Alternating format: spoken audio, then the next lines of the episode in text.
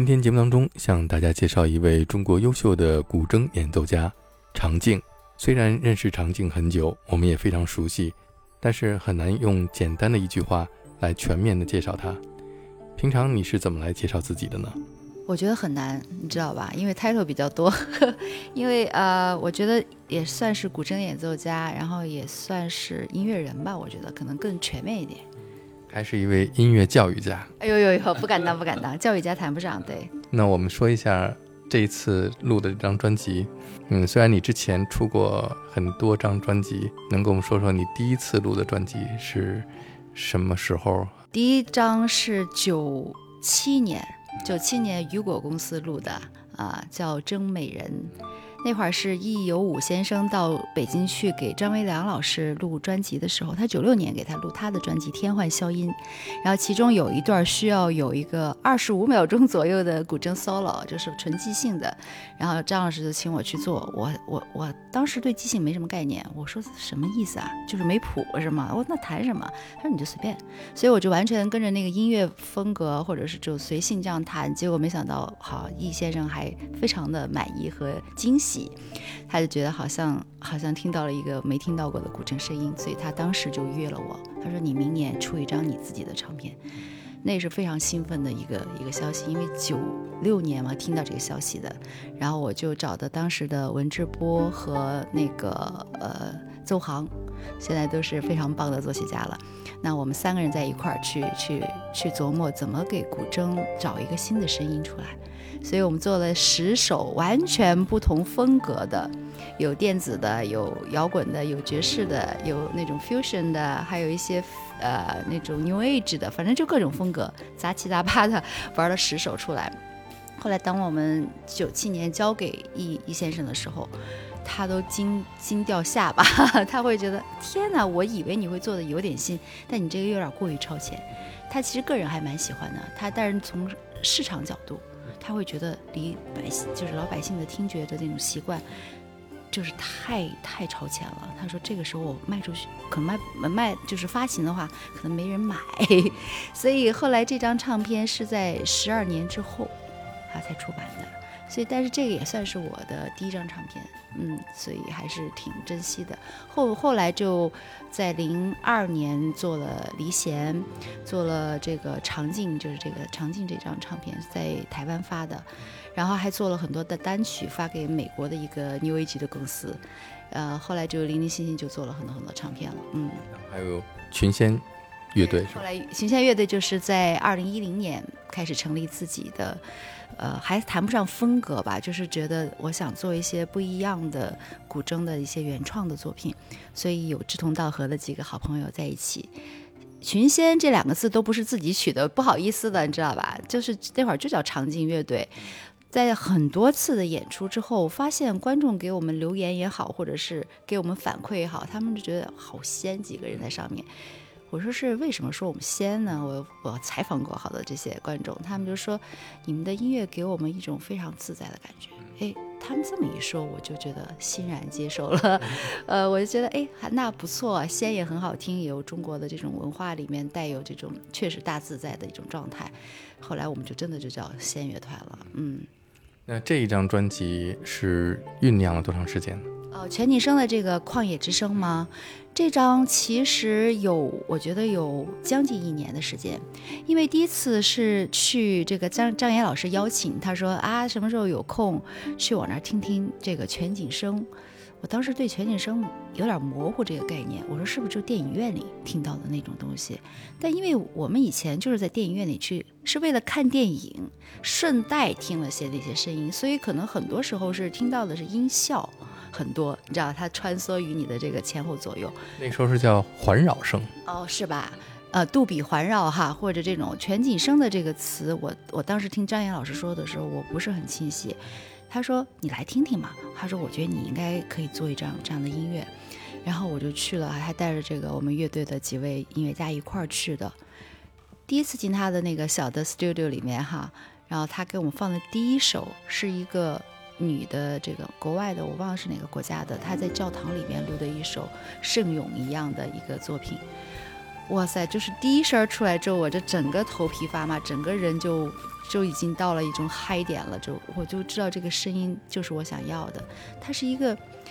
一束光一样的照在我的身上啊，我就觉得天哪！怎么录音还可以录出这样的这种这种感受哈？然后那个老师就是张老师就说：“你看，这就是全景声的录音哦。”所以当时我就是真的是下了这个一个暗自下的决心。但其实我那会儿不知道要录什么，但是说我就想我要做一张这样的这样的音乐，这样的一个能让我能够感到这种呃全身发麻的这样的声音的特质。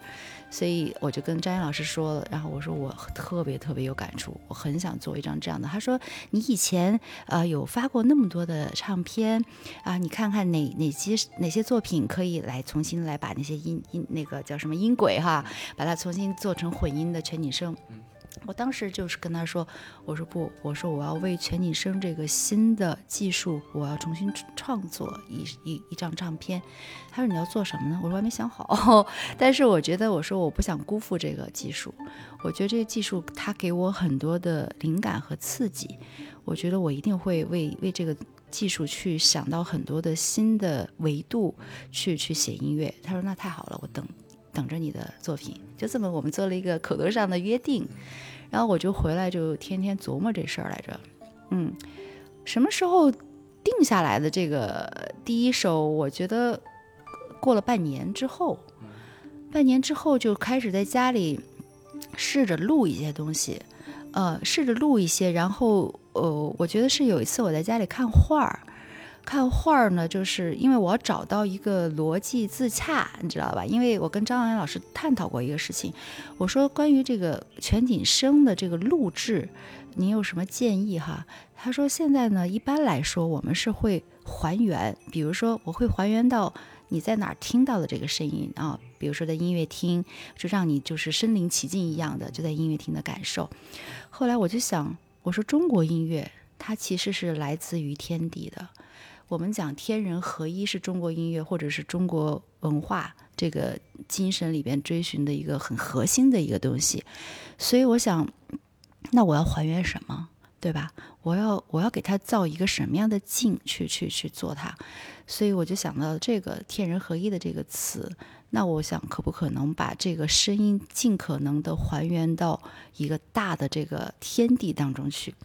好了，这又回到一个一个那个我刚才说的一个逻逻辑自洽的一个问题，追寻的问题。然后那个张岩老师就说：“你得知道啊，比如说你这个声音在哪儿，当时放在什么位置的，所以你要知道他的声音从何而来。”后来我就回到我说我看画的时候，中国画给我一个非常大的一个契机，就是我们经常说中国画跟。跟国外的这些西方的画不一样，是国外是讲结构透视学，它的逻辑是一个非常清晰的一个一个点去看的世界。那中国画是一个长卷，它展开的方式是慢慢徐徐展开。我今天可能就看这一段儿，我又合上了，明天我接着看。所以他其实画的是这个画家或者是文人他心中的那个世界，那份天地。所以他今天我可能画的是我在山脚下画的仰望，我明天在山顶上我的俯视，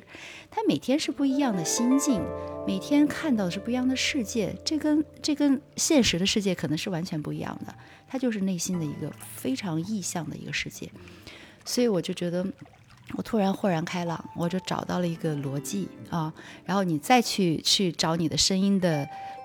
呃来去的时候。其实是是有根据的，有逻辑可循的，不是随意的。它那那个声音的这个走向和那个是按你内心对这个世界、对这个宇宙的一个刻画和想象去去走的。所以这样就我觉得我去去做音乐的时候，我整个世界或者整个的这个创作思维就更打开了、开阔了。嗯，之前的立体声录音，如果录一台就是古筝的演奏的话，你只是感觉。弹琴的人是在你面前，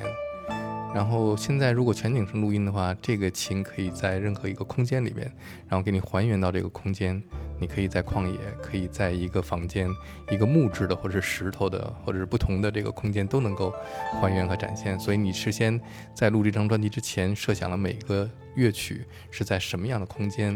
你在做什么事情，周围会有什么。这个声音自然的声音出现都已经设计在里边了，对吧？是这样的，所以不是有有说话说是音乐是流动的建筑嘛，对吧？它其实就是这样的，因为音乐是一个特别空间学的东西，空间和时间其实都是用音乐来来去刻画的。现在流行一种叫有机音乐，或者是叫自然音乐，你这应该算是非常自然的有机音乐了吧？那肯定啊！你看我们这种生活状态是吧？对，就是比较呃没心没肺的，然后呢没有什么目的。我我我我觉得这个是。可能是我这无心哈，无心到插柳，就是本来就是没有太有目的去创作，哎，反而获得了很多，就是不能说是成果吧，就是或者说是成绩，就是你还是积累了一些东西，那些呢都是你在生活当中，呃，无心去留下的这些东西，宝贵的这些一瞬间，然后呢，我就觉得很感恩，因为我们爱音乐，然后呢，而且跟音乐结了缘。而且能够一直还以此为生哈，就是还作为一个职业的音乐音乐人在行走，所以就是靠音乐能够呃一直呃滋养着自己。那我也创作音乐，音乐也滋养我，所以它是一个很良性的循环，让我能够更加就怀着一个真的是对音乐是一颗感恩的心，然后去每天就是像呃就是奉。侍奉这个这个神灵一样的对待音乐，就是每天听到一个好的音乐，觉得哇，内心无比的幸福和觉得哎，我也可以再试试这样的东西，你知道吗？所以还是有饱含激情在在面对音乐和面对我的生活，我觉得就很很开心，嗯。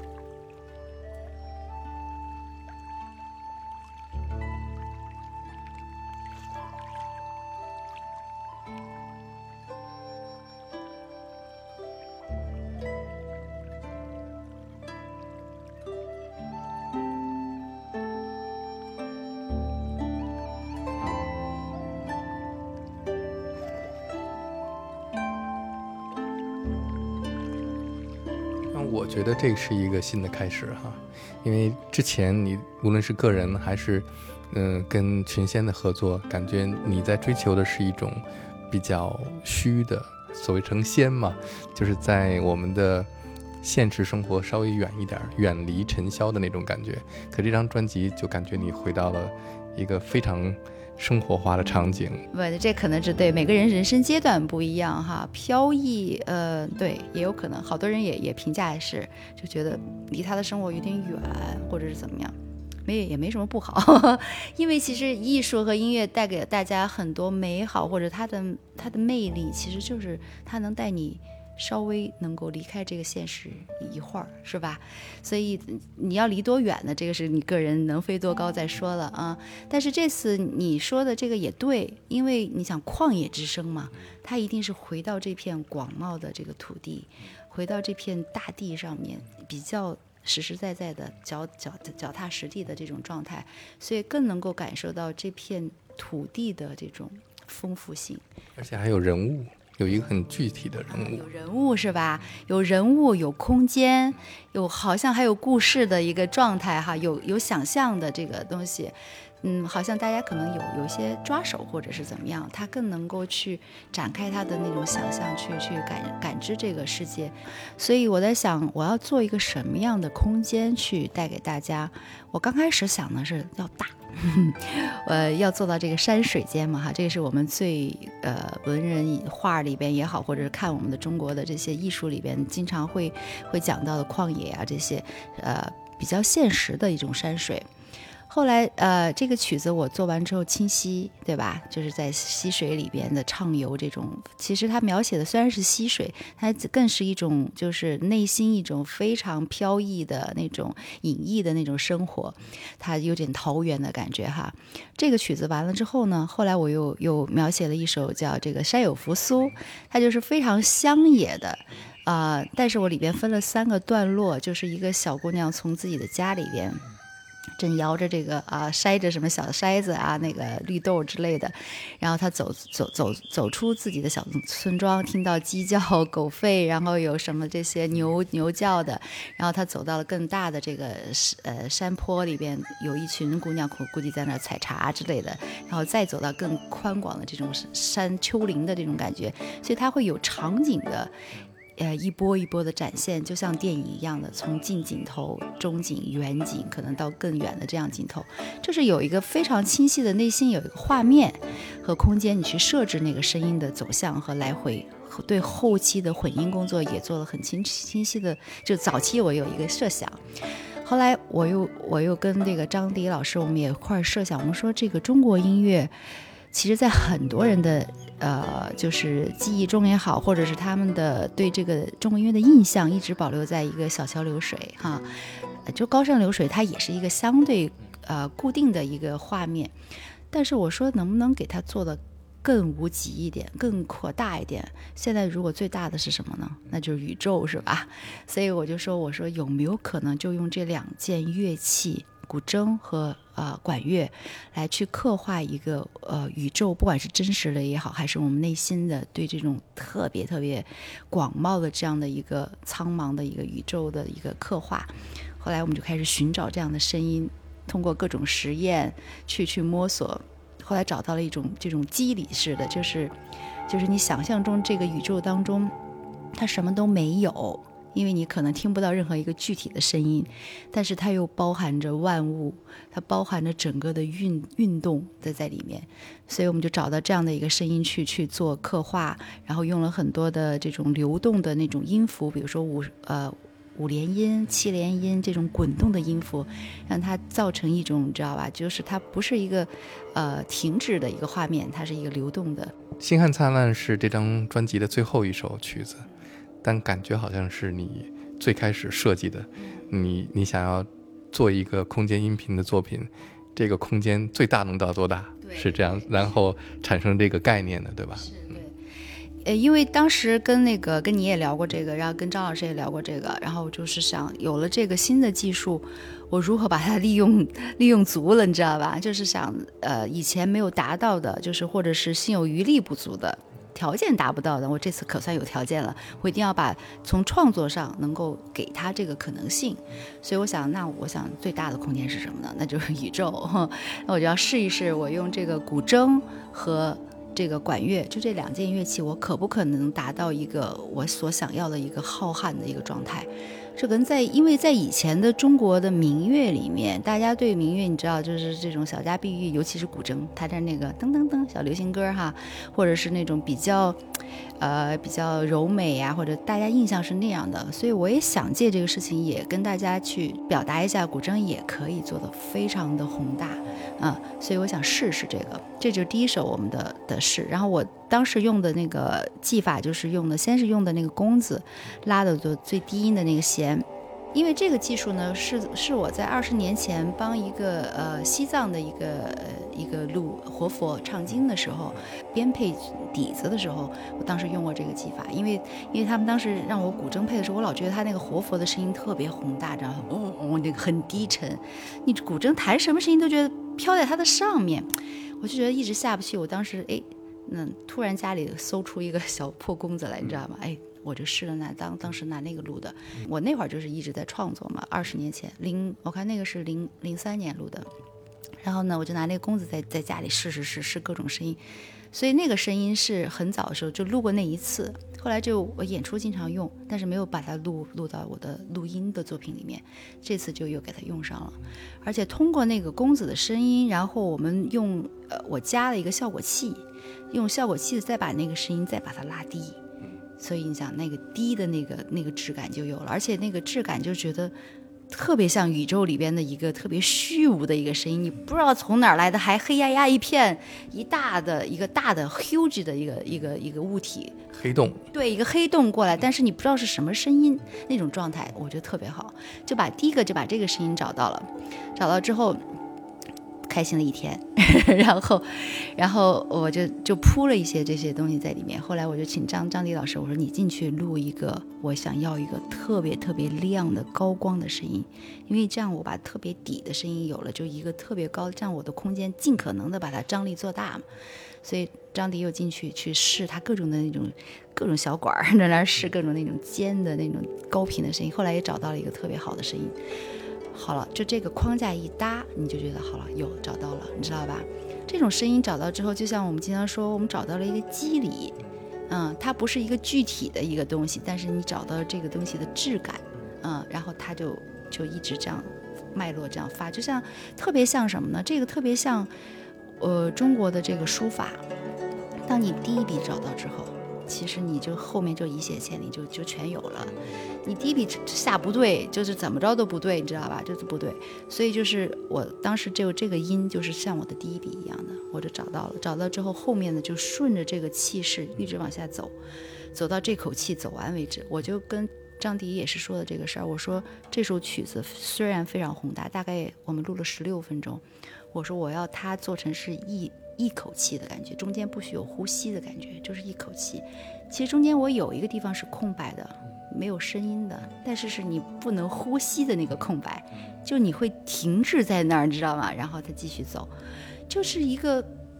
广袤到一个你无边无际的这个这个生物的一口气，你这种感觉。所以就是有了这种想象和找到这个基底之后，去完成这个作品。所以这个作品完了之后，我就真的高兴了好几天，因为觉得哇，好舒服啊！就是这个运这口气。我每天进到这个录音的这个录音棚里边，studio 里边录这个作品的时候，我恨不得要打个坐，就在里边听我的这个声音，然后我接下去应该怎么走，这个声音如何连过去，如何再往下走，